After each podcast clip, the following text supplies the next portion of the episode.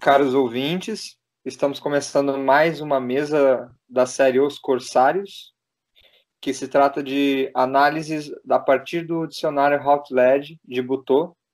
Eu sou Daniel Aleixo, ator e dançarino, graduando em artes cênicas da Unicamp, e junto comigo estão os, os artistas pesquisadores Caio Picarelli, bailarino e pedagogo do corpo, especialista em preparação corporal na Faculdade Angel Viana, e Tiago Abel, ator e performer, coordenador do Núcleo Experimental de Butô de São Paulo, mestre em artes da cena pela Unicamp.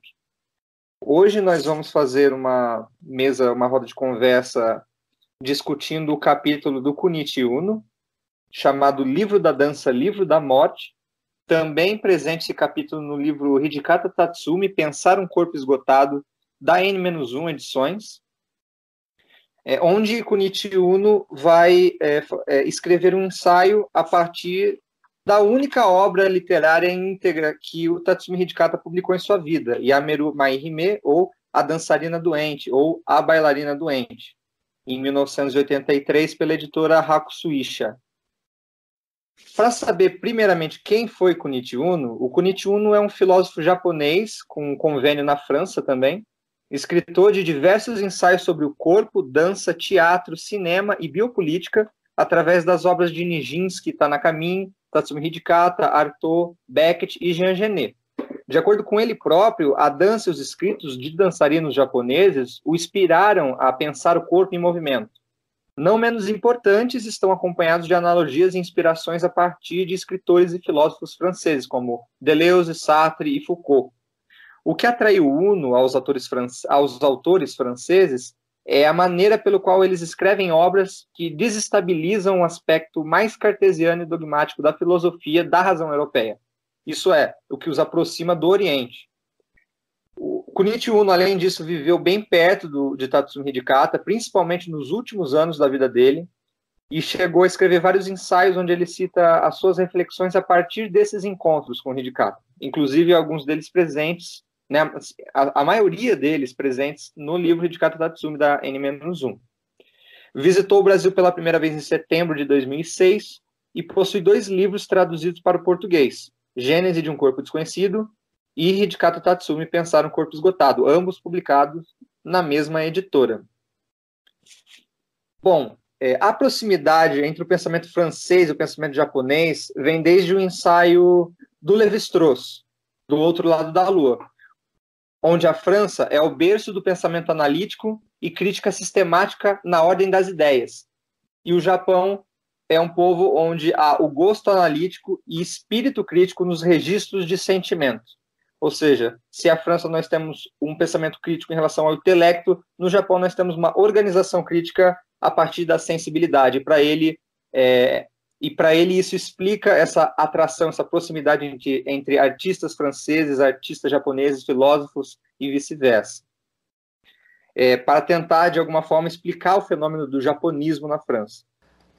Relevante apontar que o orientador de mestrado e de doutorado do Kunichi Uno não foi ninguém mais, ninguém menos que o próprio Deleuze. Antes de começar a mesa em si, nós três vamos recitar alguns trechos do livro Dançarina Doente, do Tatsumi Hidikata, que está presente nesse capítulo do Kunichi Uno. O muito próximo tornou-se incerto, envolto pelo que parece ser o ar que faz flutuar uma borboleta.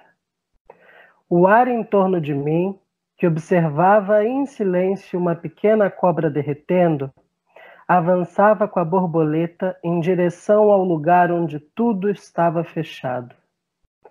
Esta imagem de mim não tem nem infância nem passado.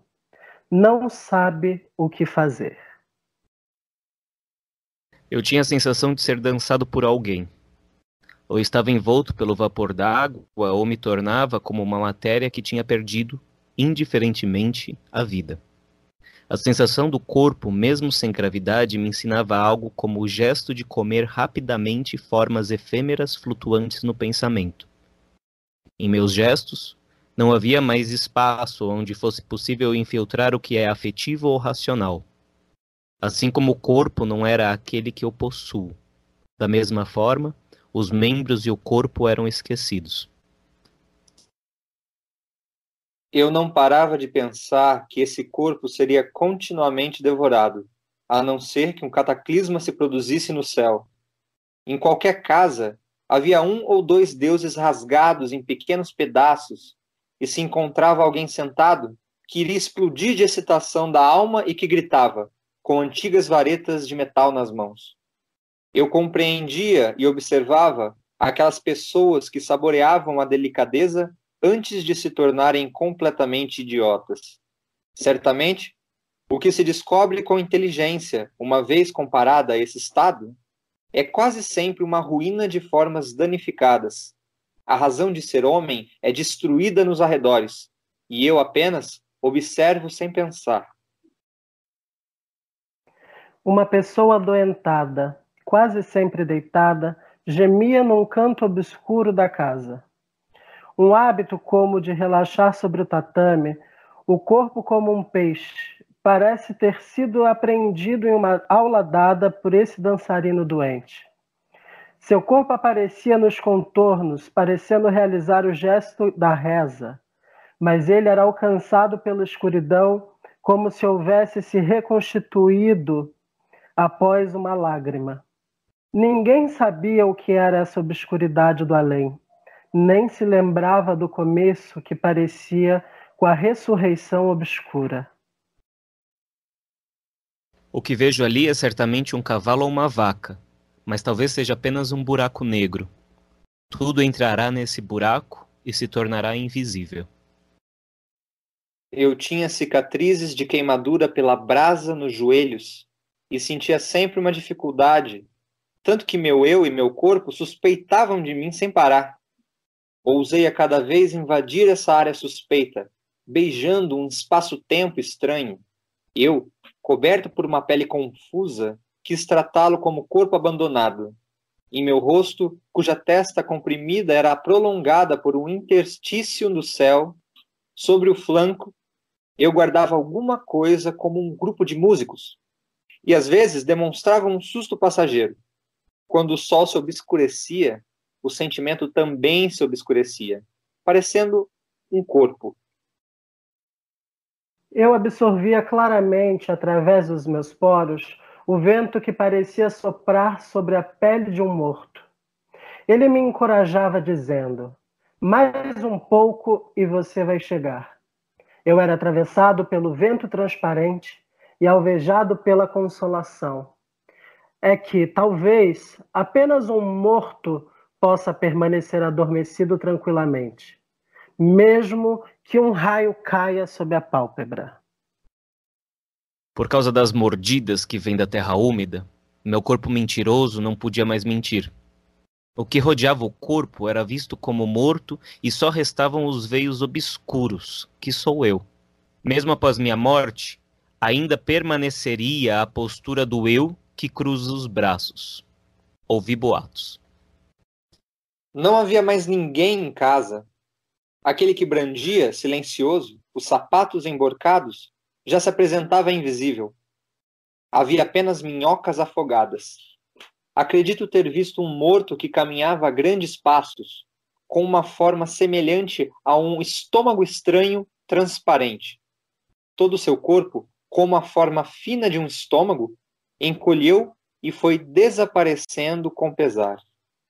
Bom, e com isso nós concluímos é, praticamente todos os trechos que estão contidos nesse capítulo, Livro da Dança, Livro da Morte, do Clint Uno.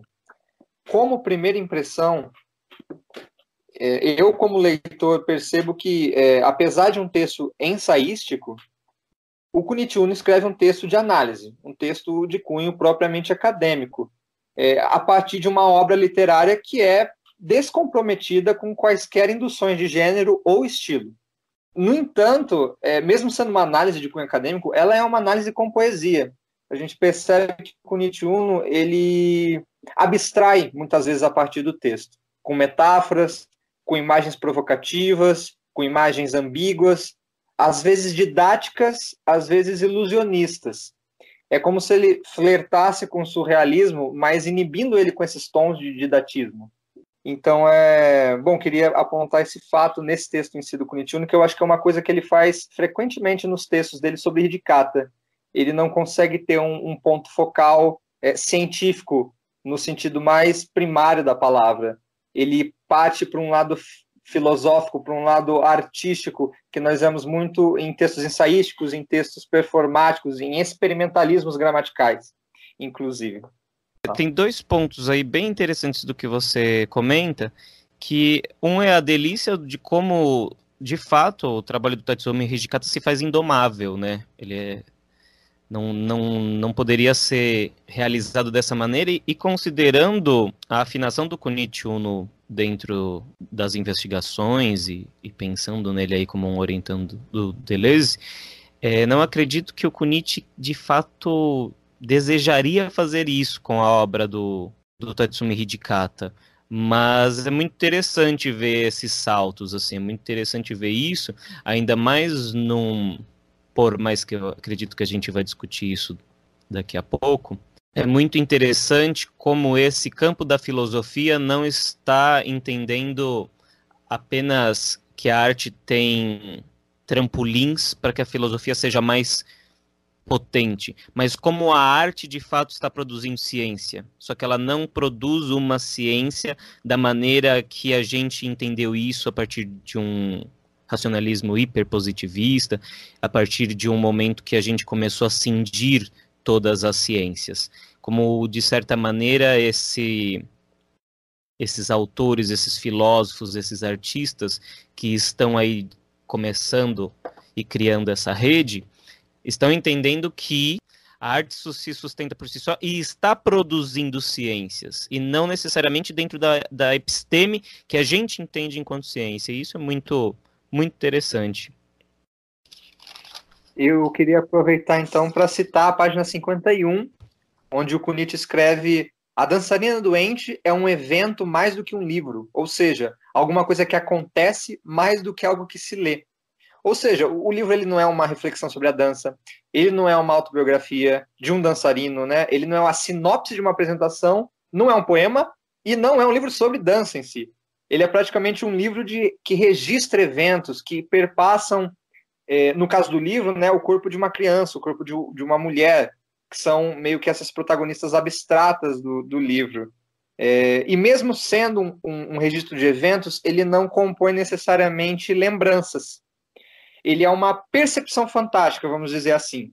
Porque a memória, por exemplo, quando nós perdemos a, a, nossa memória com o passar do tempo e nos lembramos de coisas que já nos é difícil lembrar, a gente nunca lembra ela com aquela realidade preenchida, com aquela realidade concreta. A gente sempre preenche aqueles buracos da nossa lembrança com percepções fantásticas, com coisas que podem ou não ter acontecido, com coisas que podem ou não ser reais, seja a cor de uma roupa, seja a ambientação de onde nós estávamos, ou seja, a gente fabula as nossas memórias, as nossas lembranças.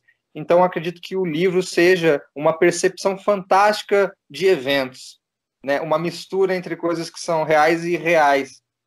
É, muito se diz sobre a obra, muito se diz do Hidikata ter sido inspirado pela sua infância para, para escrever esse livro. Né? Tem muita muitas recordações de Akita dentro do livro e tudo mais, mas tem muitas coisas ali que, na verdade, dizem respeito ao, ao Tatsumi Hidikata daquela época escrevendo o livro, ao Tatsumi Hidikata adulto, como se a consciência da criança estivesse permeando a mente adulta dele e vice-versa. Ele tivesse como criança com uma mente adulta. É um momento que, nesse corpo e nesse entendimento de existência, a linha entre o presente e o passado ela se dissolve não existe. Isso é, é evocar um, um autor para cá, mas que não, não de entendimento de corpo não foi, talvez não esteja tão próximo, mas de entendimento de tempo foi uma colaboração muito poderosa que é o Bergson, nesse sentido de que o passado não é algo que está né, lá atrás, que ficou, mas como ele é atualizado, como esse ponto que somos no presente está atualizando esse campo de virtualidade o tempo todo. Até nesse sentido, depois eu quero retomar com vocês essa questão do que você levanta como fantástico, de qual seria esse entendimento de fantástico, Daniel, que você está trazendo aqui, porque eu acho que é muito corpóreo, é algo muito físico, é algo que é imanente, é real, mesmo que se dê num campo de virtualidade, é um campo que a partir do momento que ele se atualiza, ele é muito concreto, muito factual. Então é, é isso, de, de, quando a gente levanta o lugar da dançarina doente, nós estamos falando de tudo aquilo que penetra o corpo de uma criança. De como o Tatsumi Hidikata nesse...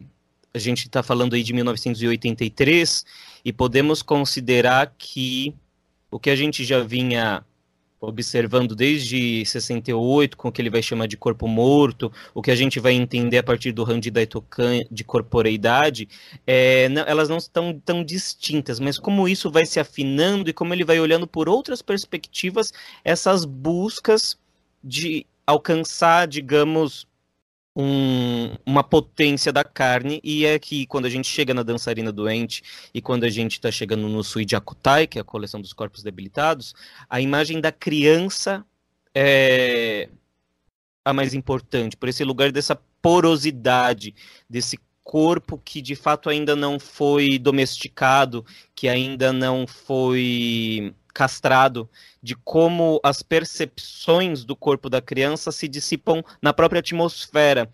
Então, como o Daniel falou, não é uma lembrança. É um universo do Ijikata de como ele está cartografando esse, essas percepções do seu corpo, como ele, de certa maneira, apresenta nesse livro os dispositivos de investigação de, desse corpo muito poroso. Quando eu chego pela primeira vez ouvi sobre a dançarina doente, o que era falado há 10, 12 anos atrás é que era um livro intraduzível. Como a gente pôde observar, não é tão assim, apesar de muito complexo. Eu gosto quando no próprio no próprio nesse próprio trecho, Kunichi Uno vai falar que é um livro ilegível se você não encontra uma maneira própria de lê-lo porque ele exclui o ritual, ele exclui pessoas definidas, é, um campo de significância, uma coordenação espaço-temporal, uma progressão de eventos, uma constância de percepções ou uma unidade psicológica. Ele vai dizer a respeito que é um registro de eventos. E o que é registrado e o que acontece seguem numa velocidade extraordinária, que exige esse lugar de expressões poéticas ao mesmo tempo que ele fala que tem poucas metáforas. Eu concordo com Daniel que é um livro metafórico, sim. Mas eu acredito que quando Kunichi Uno levanta esse lugar de poucas metáforas, ele está pensando metáfora enquanto figura de linguagem. E acho que aqui é, é bacana a gente ressaltar o que a Christine Greiner vai apontar, citando as pesquisas do Lakoff e do Johnson, que a metáfora não é apenas uma figura de linguagem, mas ela pode ser reconhecida como um operador primário de cognição, que é acionada por um sistema, que é acionada pelo sistema sensório-motor. Então, como esse campo da metáfora, ele não é só esse lugar que a gente entende quando a gente estuda gramática, mas um, um operador de cognição, um operador de todo esse campo sensório. E a partir do, dessas, desses textos que a gente leu, a gente consegue visualizar isso. Então é um livro de uma velocidade multidirecional, sem um objeto fixo, apenas velocidades e direções variáveis até o atordoamento.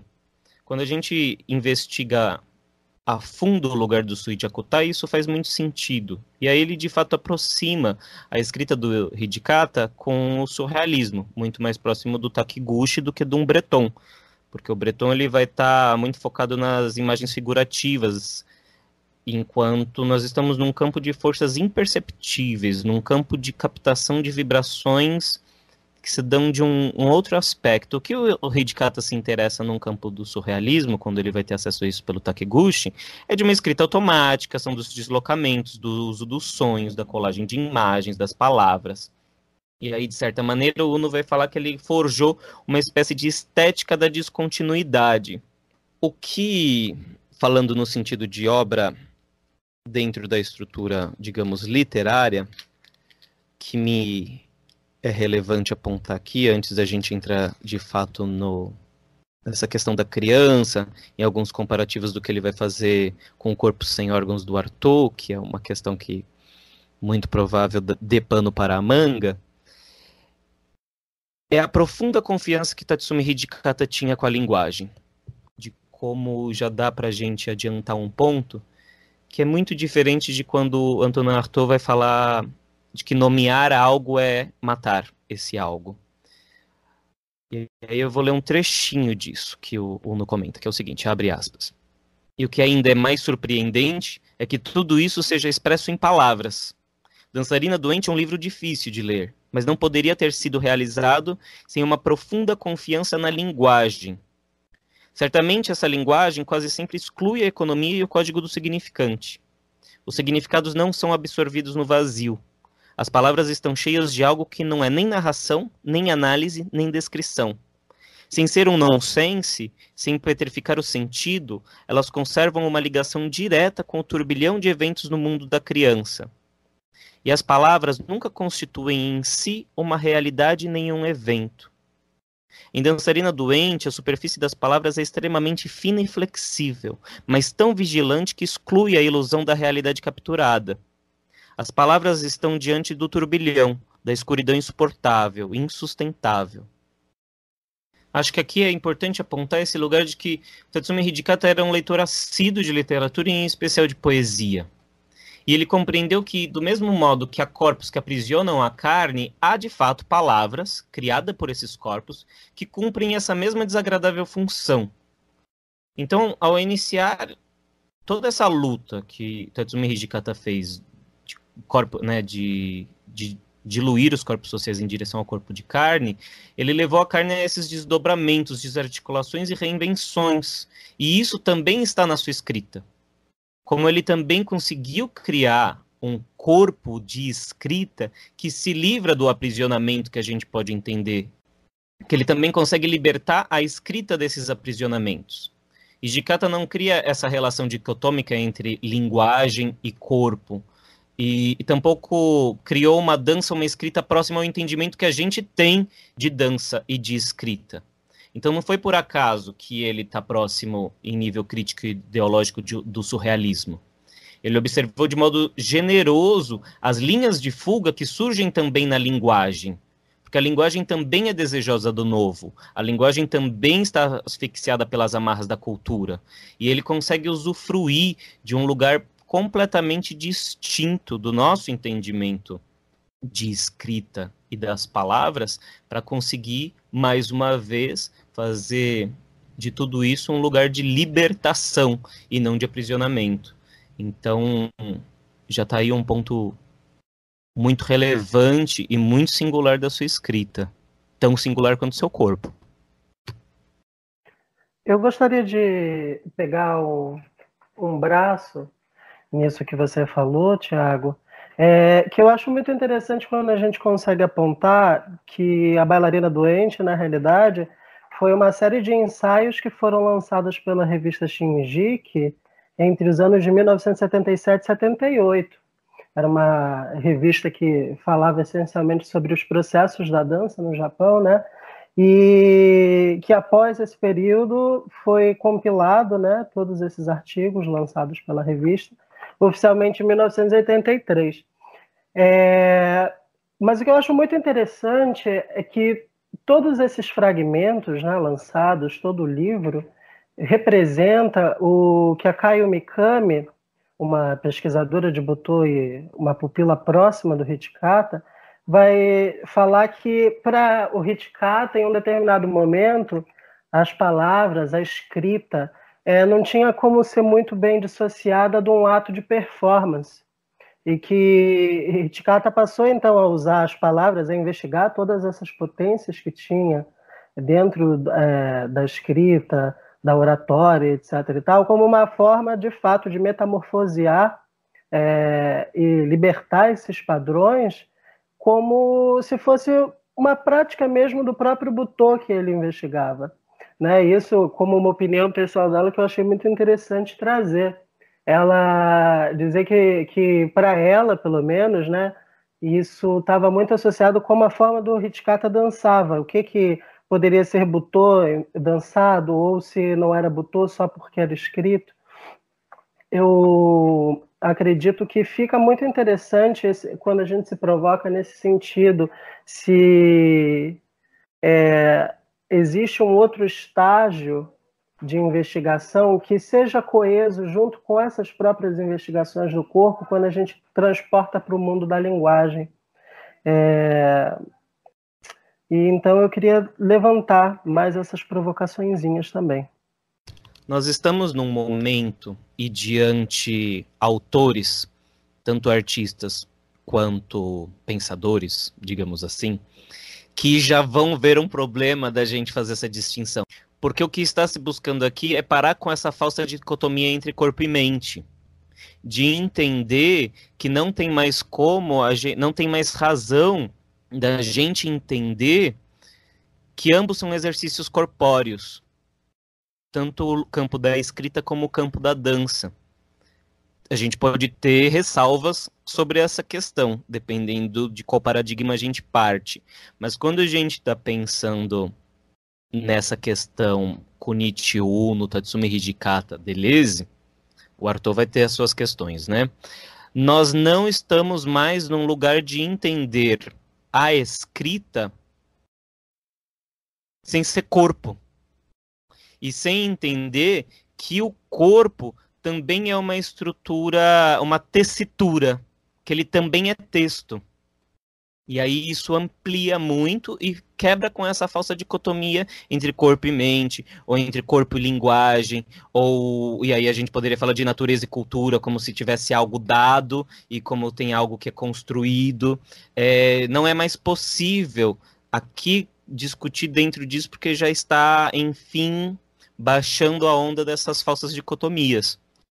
Queria usar o que você acabou de falar sobre não se entender a escrita sem ser corpo para é, relembrar de quando Kunitz escreve que Dançarino Doente não é nem um hino à carne, mas é um álibi da carne. Né? Ou seja, o corpo, nesse contexto, ele não é portador dos signos, sejam eles falsos ou verdadeiros, mas ele é um entrecruzamento de elementos né, fazendo aqui também uma analogia a Stanislavski, quando ele escreve que o ator é um entrecruzamento de elementos cênicos e não mais um dos elementos que existem lá. É, e essa literatura dinâmica, essa quebra das gramáticas, é também uma clara contraposição ao esteticismo estático do surrealismo, que era bom contra as vontades de Hidikata absolutamente essa petrificação, esse emolduramento daqui, desse estilo, que também era algo muito comum entre algumas vanguardas, principalmente as europeias. Agora, retomando aquele ponto sobre a, onde eu digo da percepção fantástica, é, quando eu uso o termo fantasia, eu quero dizer no sentido de coisas irrealizáveis mesmo, no sentido da estética do sonho mesmo. Né? Diferente de, de, de imaginação, é, uma, a distinção entre fantasia e imaginação é que a imaginação ele é um mecanismo de ideias, ele é, uma, ele é um mecanismo para você se combinar ideias. O, o, a imaginação ela cria formas, certo? E a fantasia ela já está num lugar é, mais irrealizável. Assim como eu acho que o livro, eu considero a dançarina doente em si um livro que cuja narrativa é, é uma captura de sombras e não da figura em si. Ela sugere a forma, mas ela não permite a real ideia da forma o Peter Paul Pelbart vai falar numa palestra que ele deu chamada Arto sobre Vibração, que eu acho importante apontar aqui para talvez a gente ampliar essa discussão que está ganhando proporções muito interessantes. O Peter vai falar o seguinte, abre aspas. Os signos, como para as crianças, são aquilo que coloca em relação o seu próprio corpo com o corpo dos objetos. Uma palavra, um sinal, um gesto, e já o corpo da criança faz corpo com outro corpo, a linguagem constitui, assim, essa instância que coloca em relação um corpo com outro. Ela mesma, nessa perspectiva, é uma força. Força que o mundo arcaico ou mítico conhecia perfeitamente e que nós apagamos. Daí a recusa de Artaud de uma linguagem, como é a nossa linguagem, pensada como representação, Linguagem como essa fina película que deve quase que desaparecer para apenas mostrar aquilo que ela designa. Não, diz Antônio Artaud. A linguagem, ela mesma, é incorporal. É um incorporal que não deve ser apagado em favor de outra coisa. Se Artaud suspeita da linguagem é porque as palavras por vezes se tornam demasiado etéreas e transparentes, e o pensamento para Arthur deve ser corpóreo, e a cada vez diferente e a cada vez novamente mergulhado nas forças. Portanto, Arthur precisa sim desertar a linguagem articulada para reencontrar nas palavras as vibrações corporais. A linguagem é como que arrastada ao estado de pura intensidade, informe, informal. A flutuação intensiva é determinante e os signos não podem congelar essa flutuação intensiva. Eles não podem evitá-la, sob pena de abortarem o movimento. Por vezes, as palavras congelam as forças vitais. Então é preciso colocar o tempo todo os signos em estado de vibração, no limiar em que esses signos não interrompam mais o vai e vem entre a forma e as intensidades, entre o consciente e o inconsciente, onde, portanto, o signo seja sintoma dessa vibração de forças. Talvez só assim os signos deixem de ser signos de alguma coisa para serem eles mesmos corpos que comunicam com outros corpos, sendo o sentido o movimento do corpo. Trata-se de uma espécie de semiótica pulsional, pois os signos não representam nada, não significam nada, mas eles apresentam, eles comunicam com outros corpos. Eles são ondas indeterminadas, porém diferenciais, e essas ondas se revoltam contra a fixação identitária da linguagem articulada. Sentido mais conectado ao sentir, aquilo que é sentido, do que significação. No teatro, os signos não significam, eles vibram. Os signos são estados dos corpos ou das matérias colocadas em comunicação. São a troca perpétua das intensidades. Eles significam apenas forças puras, e o teatro só vale para Arthur se ele for abertura para essas forças. Por isso, uma espécie de atletismo afetivo. Fecha aspas. Até porque, para Arthur, se nós fazemos uso, se nós fizermos uso desses signos dessa maneira pouco substancial, o ator ele vira apenas um totem, né? Eu, o ator ele entende o teatro como um gerador de sombras que se estendem além de si mesmas e reverberam no coração das pessoas. Entretanto, é, a instituição da linguagem é a principal responsável pela prisão do teatro e dessas sombras, e, e elas limitam o alcance delas, essas, essa, a linguagem em si, né? Gera um, um estreitamento do, do, seu significado mesmo, né? Uh, o Arthur entende, então, é, o teatro, que o teatro deve recuperar a sua anarquia poética mesmo. Ele entende o teatro como um, um flagelo, um flagelo que corrói o organismo inteiro, que, que, que, cujo cada órgão vai adoecendo aos poucos, até o corpo inteiro ser contaminado. O ator, então, ele tem esse corpo no estado pestífero, que aí eu acho que nós entramos aí com analogias é, aparentes muito claras ao Ridicata, quando nós falamos da peste presente nos escritos do Arthur. Onde é, essa peste que perturba os humores, né? É, o, o, o espetáculo teatral que se propaga como uma epidemia para cima do público.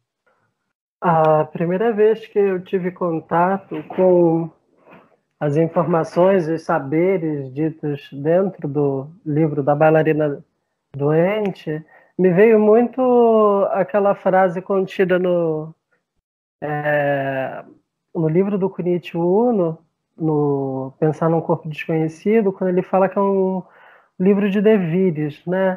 Tem um trecho do livro onde o Kunichi, o Kunichi, o livro do, do o capítulo do Kunichi, né, não do dançarino doente, em que ele, ele escreve no universo do livro não há nem oposição e nem harmonia entre o mundo e o eu, nem conflito entre forças. Tudo se encaixa, se alterna. É um mundo doce e cruel ao mesmo tempo.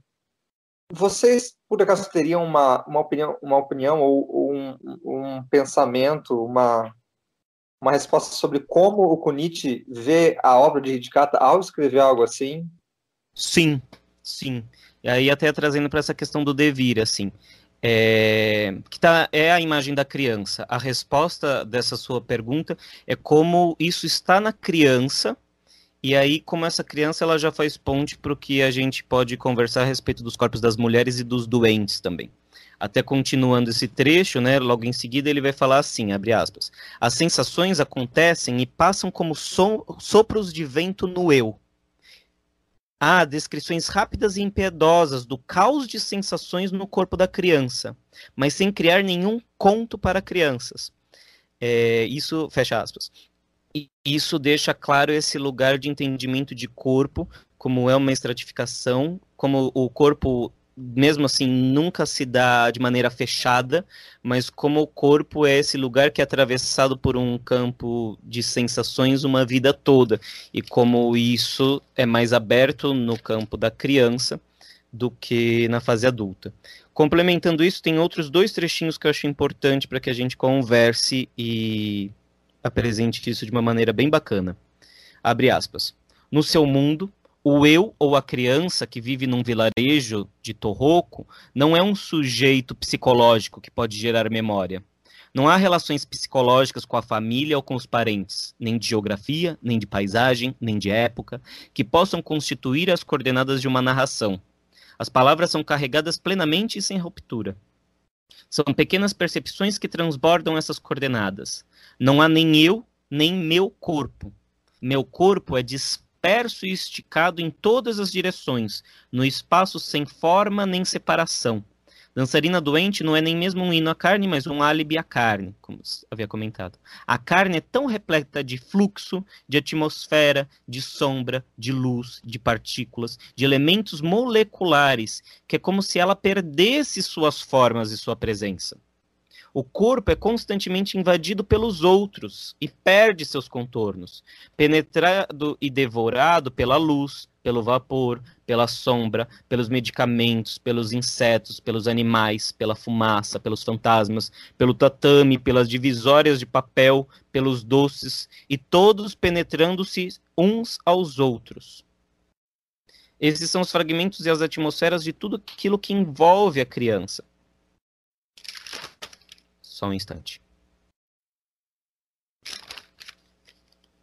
Nisso, ele faz um, um, um, ponto também com a questão da doença e dos doentes, quando ele levanta uma possibilidade de disso que ele está visualizando na criança também no lugar da doença, que é assim, abre aspas os fragmentos e as atmosferas de tudo aquilo que envolve a infância, o mundo, os objetos, uma mulher que pode ser a mãe ou a irmã, fantasmas, animais, capturam o capturam em sombras íntimas. Nessa obscuridade, onde apenas o barulho da respiração parece um pouco com o espírito, o protótipo do, do Butô entende suas raízes. Vou repetir isso para ficar mais fácil a edição. O protótipo do Butô entende suas raízes. E neste protótipo, a sombra é mais densa, doente. Hidikata não cessava de dizer que ele havia aprendido a dançar observando os doentes. E ele detectava ao mesmo tempo uma obscuridade nesse começo. A doença é um fenômeno sobre um horizonte em que as imagens se confundem. Em torno da doença e a Mai, há escuridão e a Mi.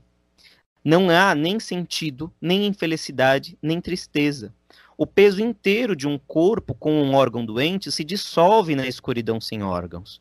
Esse corpo flutua, fazendo parte desse escuro, frutando, é, frustrando os órgãos lá onde a sombra faz respirar a luz. Tudo vem dessa sombra imensa e vive com um corpo metade na sombra. No entanto, a consciência e as palavras, ou mesmo o inconsciente, não podem entrar facilmente nessa escuridão essa sensibilidade estranhamente aberta do, do, do, corpo da criança, esse sentido da criança disperso na atmosfera, essa, esse alargamento das fronteiras, aonde já não tem mais distinção entre o meu corpo e o espaço, é um lugar muito próximo na morte mesmo, não só num lugar de imagens, como num lugar de percepções, de como é esse alargar-se, como é esse dissolver-se, como no fundo essa sensação de que a gente tem de que a gente invade o mundo e chega ao mundo. Na verdade, é todo esse mundo que invadiu um corpo, se atualizou dessa maneira, que daqui a pouco se dissipa. E por que ele vai ver isso nas crianças, nas mulheres e nos doentes? Porque não existe. Todo devir é um devir minoritário. E nós estamos falando de processos de minoração do corpo. Então é, é esse lugar né, do que a gente tem discutido muito sobre uma dança menor, uma política menor, tudo o que está sendo levantado nos aspectos do, da micropolítica. É como se esses corpos vivessem de, na beira do caos. São corpos fluidos. Não existe devir homem, por exemplo. Então, como que o devir está justamente nesse lugar de entender como ele é muito mais presente nesses corpos outros, nesse lugar de minoração do que é o maior, do que é a ordem, do que são os órgãos. Como é um campo de um fluxo tão ininterrupto que não é possível se dar nessa ordem, e como ele vai fazendo o corpo com os corpos que de fato vivem isso. Esse texto que você citou agora, esse que você começou citando sobre o alargamento das fronteiras da criança, sobre essa criança que praticamente ela inunda todo o espaço ao qual ela está e, e se apropria de tudo. Acho, não, acho que se apropriar é uma palavra errada, mas é, assimila, é assimilada por tudo. Corrobora com a afirmação anterior que eu fiz sobre o corpo não ser um portador de signos, mas ele ser um entre, o resultado de um entrecruzamento de elementos. Isso não só também confirma a atemporalidade dessa obra em si, mas também a, o corpo como o, o, o próprio espaço-tempo. Né? Lembrando que, como Kunit vai enxergar essa obra, ela não é um hino à carne, mas ela é o álibi da carne, é onde a carne está. É o tempo em que a carne está. Até porque o livro também é velocidade, não é só espaço. O livro ele é composto por velocidades, né? Ele, ele, ele atropela as gramáticas para que a sua para que flua o seu caminho, para que flua né, a sua estrada ali. Seria errado dizer que, que o corpo da criança, o corpo do doente, o corpo da mulher nesse livro é, é um corpo uh, hologramático, é um holograma. Ele não é um holograma, né? ele está lá, é, é muito presente, muito fisicamente, obrigado. Não é verdade? E eu queria fazer também comentar sobre a palavra Yamai em si, que é a doença, Yamai, doença, é, a palavra Yami, que é sombras, é, as duas são diferentes, quanto kanji quanto ideograma, mas elas, quanto significantes sonoros, são muito parecidas. Parece que a Mai ela é uma junção sonora de Yami, que é sombras, e de Mai, que é dança.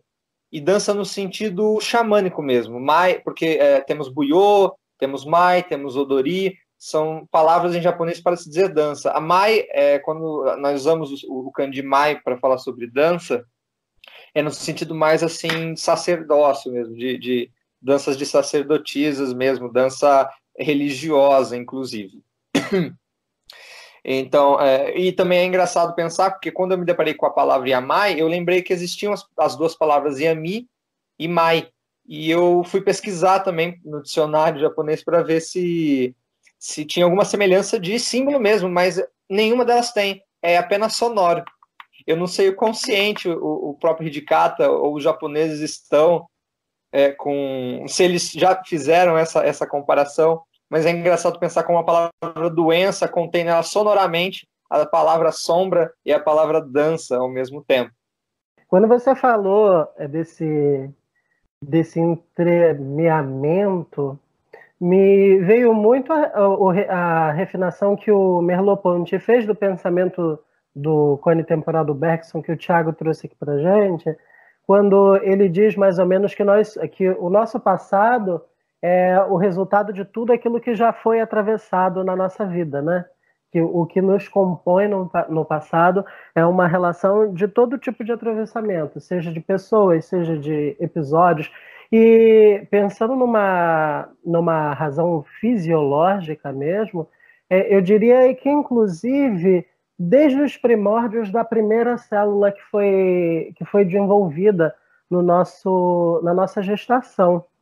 E isso faz uma ponte que eu achei muito bonita e que me lembrou aqui agora com os pensamentos do Nijinsky, que é, eu acho muito interessante que, é, que é, as pontes entre Hitikata e Nijinsky de, e são muito mais comuns, né? Até porque o Hitikata teve um contato direto em um dado momento com os escritos do Arthur, etc. E tal. Então, fica, inclusive, até mais cômodo a gente pensar nessas influências diretas e indiretas que o Hitikata teve com o Arthur.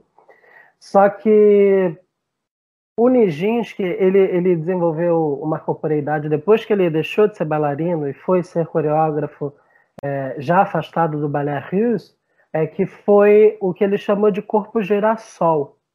É como se fosse um, um fluxo constante, né? O, o, o corpo, a composição da própria existência fosse um constante borrão, em que a cada segundo que se passa, esse borrão já se torna uma coisa outra. Se for para repetir uma ação que já é realizada com constância, nunca vai ser a mesma coisa, porque sempre há espaço para é, destronar toda a padronização do gesto ou todo o adestramento das formas, justamente através desse, desse corpo que é um fluxo constante, que é todo esse processo da semente que vai nascendo, parará, desabrocha num girassol, o sol se foi, morreu, fecundou o solo de novo. Então acaba entrando num, num, num estudo sobre a porosidade que, conforme vocês foram falando, né, conforme vocês foram desenvolvendo é, os seus pensamentos, essa, é, essa questão da porosidade fica martelando muito na minha cabeça, muito na minha cabeça. E aí retorno para o momento em que a bailarina doente foi publicada pela primeira vez, não no formato de um livro, mas em formato de diversos artigos não, conti é, não contínuos durante um, um, período de um ano. Né? E aí a gente pensa nos atravessamentos que o é, Tiago até falou um pouco da linha da, das corporeidades que o Hitkata é, pesquisou, ele tinha, ele tinha acabado, ainda estava reverberando toda a presença das experiências realizadas junto do Rakutobo. Então, até chegar em 1983 com esse formato que a gente é, fala, né?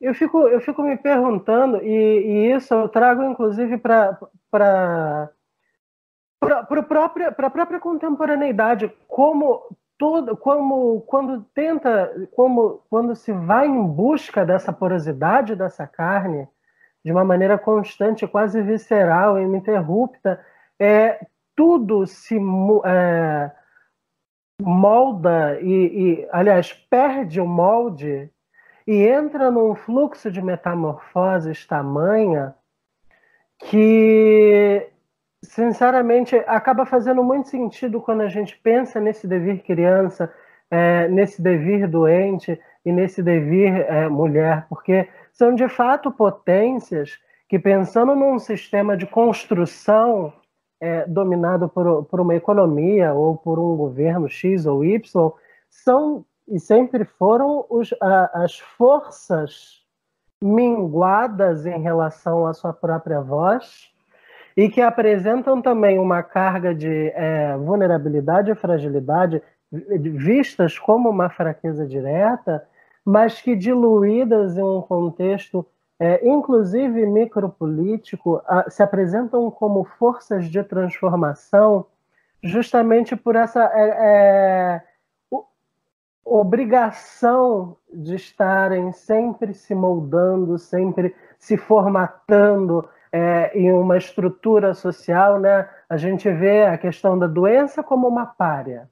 E a gente pode colocar, inclusive, aí a senilidade, a velhice, etc. e tal. A criança que desde cedo é forjada a, a cumprir um determinado estatuto, a ter determinadas formas, a ter um determinado comportamento. A mulher que é oprimida pelo, pelo poderio do, do patriarcado, do falocentrismo, mas que se a gente for pensar que até o momento em que a criança é, de fato passa a entender que o seu corpo está sendo castrado e como consequência acaba se moldando na estrutura que o sistema quer que se forme, até então é uma força tão avassaladora, mas tão avassaladora, que está de fato a, a cada segundo é, se, se modificando, se transformando em uma coisa ou outra, que não é uma imitação, mas que também é, não é um pastiche, mas que também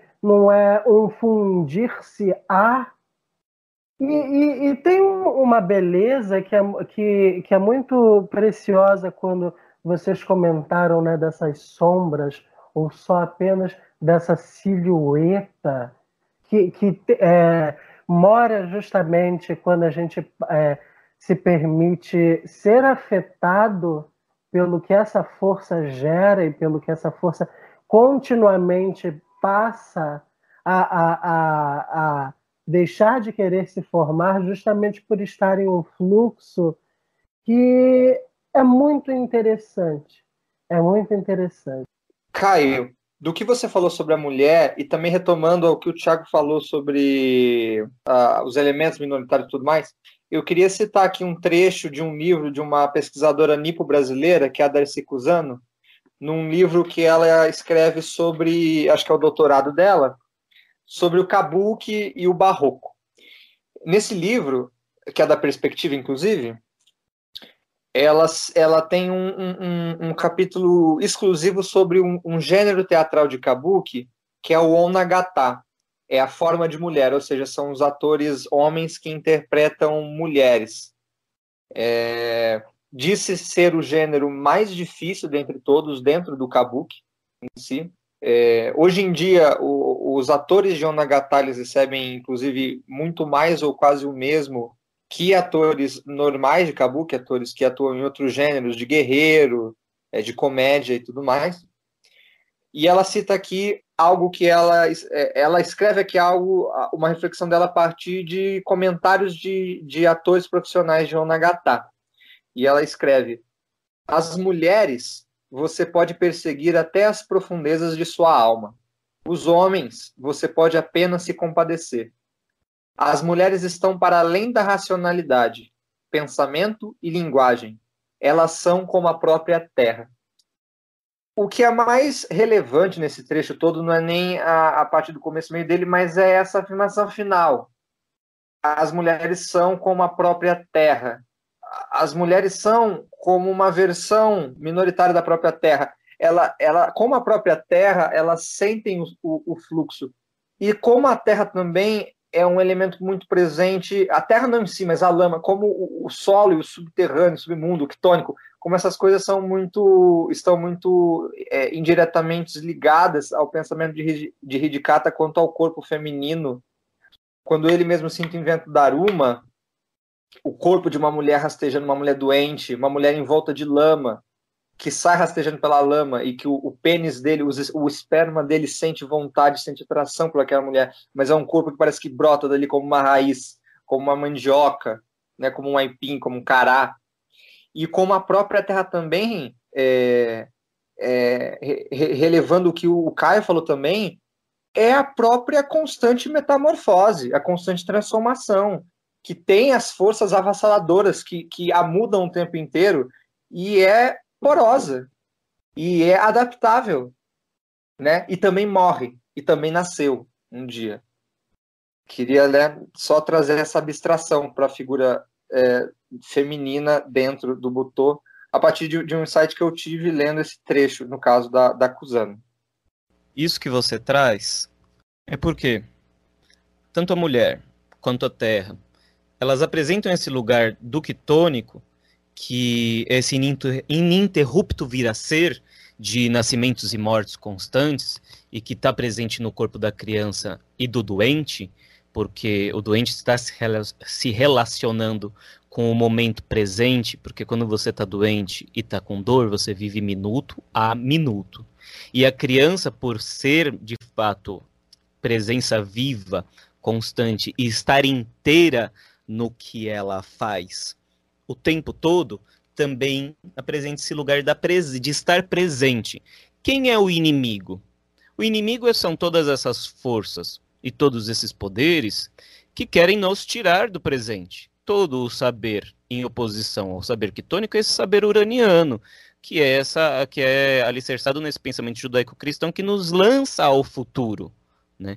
Todos esses poderes estão nos prometendo a vida eterna, o lucro, o enriquecimento, o consumo, em um futuro que não chegará, né? O que é o inimigo, voltando também a, a essa ponte com o, o que o Caio fez?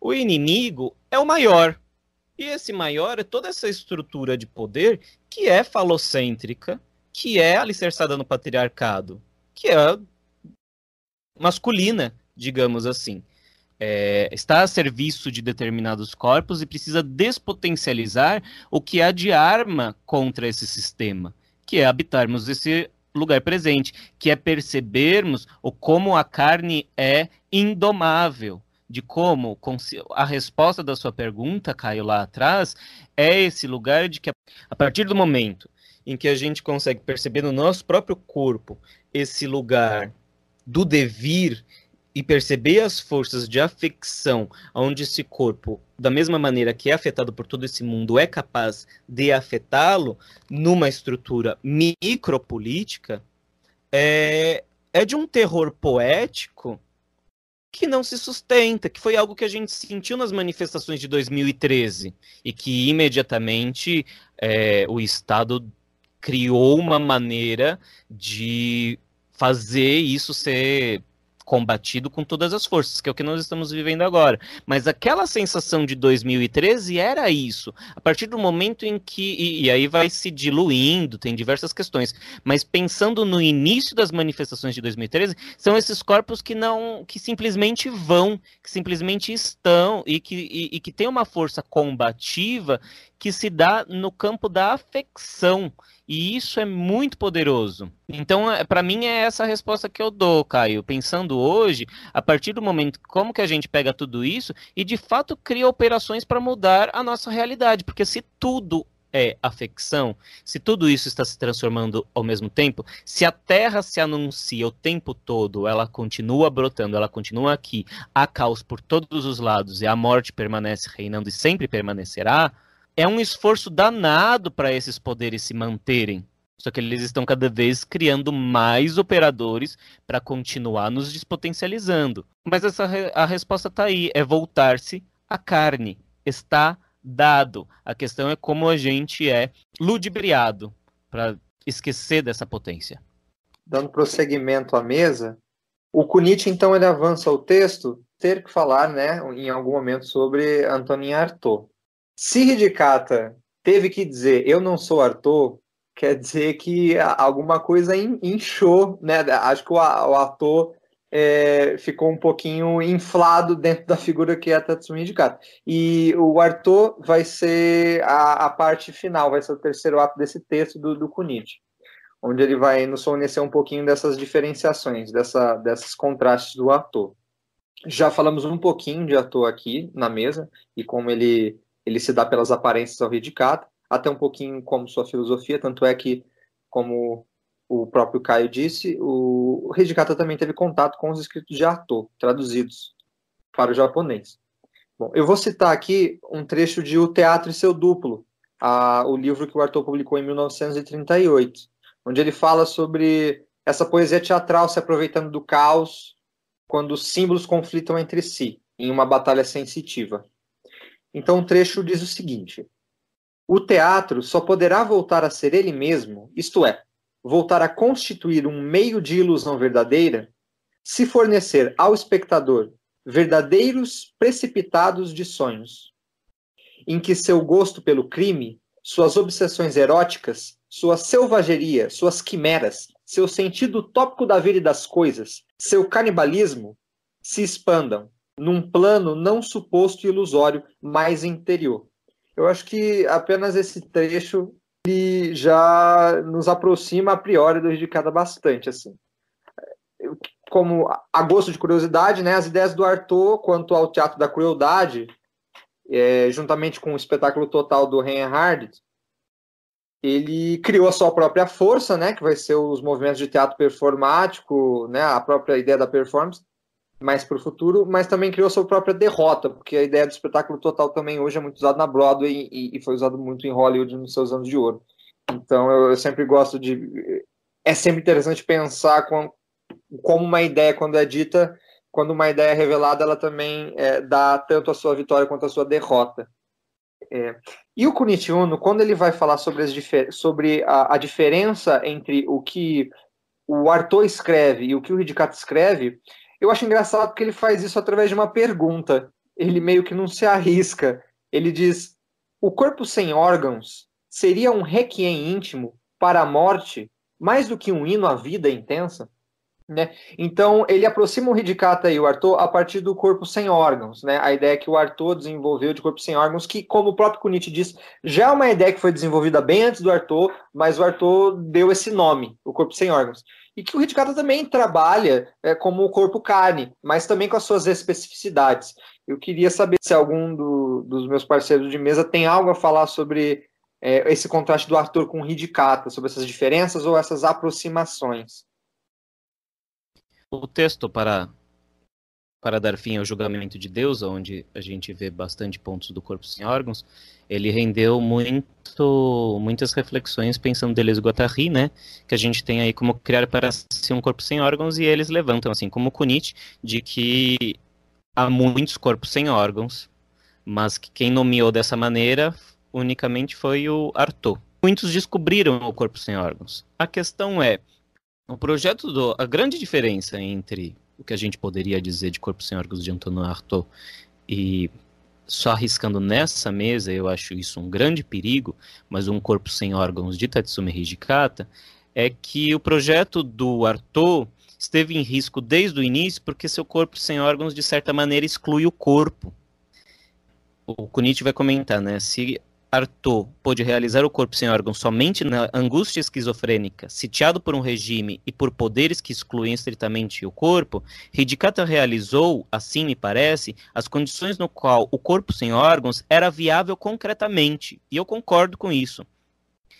É, e aí é o grande ponto. O, o, o corpo que Tatsumi Hidikata investiga aqui e consegue chegar nessa destruição da organização, né, da ordem do corpo, e como isso possibilita todo um campo de metamorfose, é um cenário concreto, é banal, é palpável. O que ele como ele traz para isso, quando ele traz a infância dele e todo um campo de percepção da sua infância, ganha, é, existe, é, tá, tá vivo no corpo dele, é o corpo dele.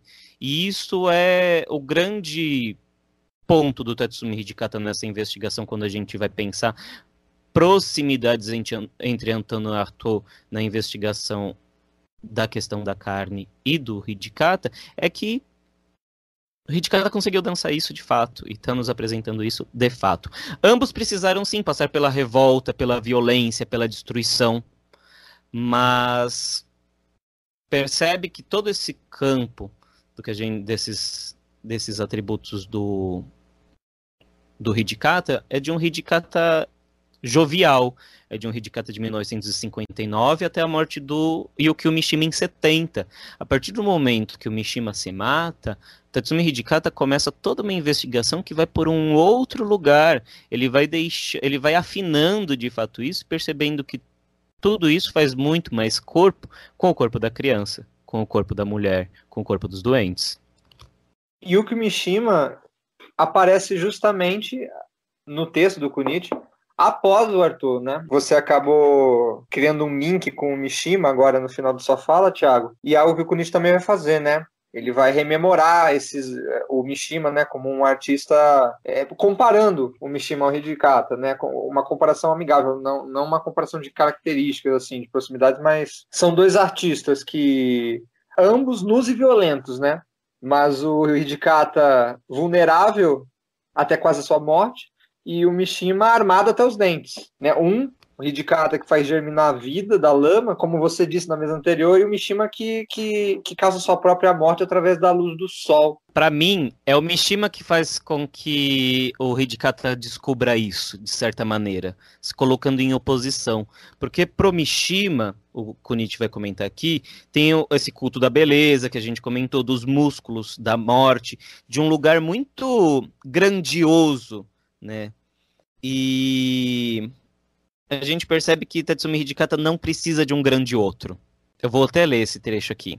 E o caminho do Hidikata vai ser completamente diferente. A partir da morte do amigo, ele percebe que o que o que ele vai invocar para completar sua pesquisa foram apenas as mulheres doentes, uma criança perdida em um vilarejo, seus corpos e suas pequenas sensações.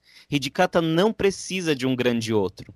Era ele mesmo o outro, sem necessidade de privilegiar, idealizar um corpo. É um corpo sem armadura, sem arma ou sem máscara.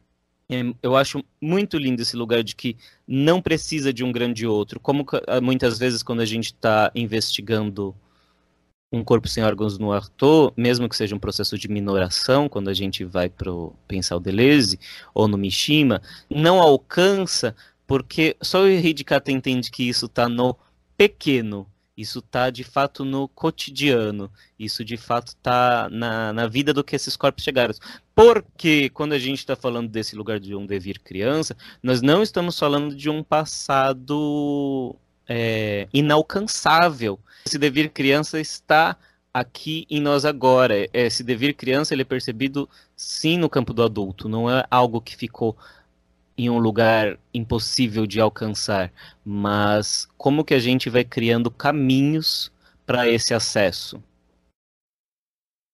A dançarina doente ela não serve como manifesto, nem que se force a ser. Segundo Kunichi, o que Dançarina Doente tem de diferente do que Arthur e Mishima escreveram durante a vida é a abdicação de máscaras. Em Dançarina Doente não existe o dogma, como o Tiago disse, não existe o ritual. Para quem já leu Sol e Aço do Yuki Mishima e Teatro e Seu Duplo, do Arthur eh, sabe que, apesar de nós termos uma certa transgressão dentro desses livros, eh, de nós termos certo combate à autoridade, ao poderio e tudo mais, é, existe um quê dogmático que não existe na obra do Ridicard, tanto, é, tanto quanto dança, quanto como literatura. Queria saber se vocês têm algo a dizer sobre isso. Bom, eu gostaria de retomar a pesquisadora e bailarina Kayo Mikami, é, quando ela fala sobre a, a bailarina doente em específico. Para ela não tem como, como isso ser, de fato, uma obra literária como num formato de um livro, né? Porque para ela, ela fazendo as, as análises desse, desse trabalho, ela vê muito como uma como foi de fato uma dança do Hitkata.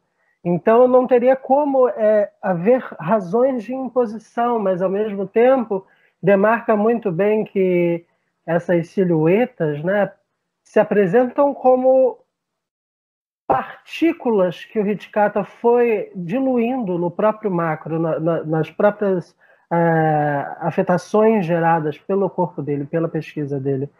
Então, eu particularmente concordo que não tem como ser uma obra dogmática mas também não se apresenta como uma autobiografia. Parece que nunca foi um intento, né? Porque se a gente olha para uma parte do passado do Hitkata e vê como ele, ele não tinha o mínimo problema com toda essa imagem mitológica que ele acabou criando, né? Dele mesmo, com os contatos diretos dele, parece ser, parece ser meio que inalcançável a possibilidade de pensar nesse livro como uma, uma biografia ou até mesmo um, um trabalho de é, teoria da dança ou notações de dança, mas eu vejo muito isso como uma dança per se. É, é porque também tem muito essa dificuldade, né? Como vocês falaram no início da mesa, é ainda muito é muito difícil dissociar, ver que, que não tem como dissociar o corpo da mente ou a palavra, porque palavra também pode ser, eh, pode ser corpo, é corpo. E talvez seja interessante pensar justamente que é uma dança e que não necessita ter tanta especificação, tal como não necessitou ter tanta especificação as pesquisas que ele teve, porque acaba que as reverberações em cada corpo, em cada dinâmica, seria completamente distinto para cada pessoa. E eu acho muito interessante quando a Mikami fala que é um pouco surreal querer escrever é, que Hitkata queria X ou Y, porque na realidade meio que não tem como saber qual era esse intento, o que de fato ele queria, e que não tem como apontar verdades totalmente absolutas em determinados aspectos, porque, no caso, ele continuou a pesquisa dos corpos debilitados dele. Então, particularmente, eu acho que é muito interessante a gente pensar essa obra como sendo uma obra de dança, assim, uma obra de corpo, sim, que não tem a mínima necessidade de é, falar a respeito do sistema mais fechadinho de linguagem ou de teoria literária ou de denominação literária. Não é autobiográfico porque o mais importante de estar diante desse livro não é tentar encontrar pistas do que aconteceu com o corpo do Hidikata, porque o, Hid, o que o Hidikata está fazendo é cartografando o que acontece com os corpos. Como Dançarina Doente é uma obra primorosa para quem quer investigar alguns campos da dança, para que a gente veja as pistas que Tatsumi Hidikata nos deixou para esse campo de afecção do corpo e de como esse universo de anamneses da infância e de lembrar de um campo de sensação não é porque ele quer falar das dele, mas como justamente ele encontra uma estrutura de escrita que nos dê pista e que nos faça acender em nós esse mesmo caminho com as particularidades de cada um é um processo cartográfico de disparo não para uma investigação única, mas para uma investigação que acontece em todos os corpos, que ele vai deixando caminhos para que a gente perceba a nossa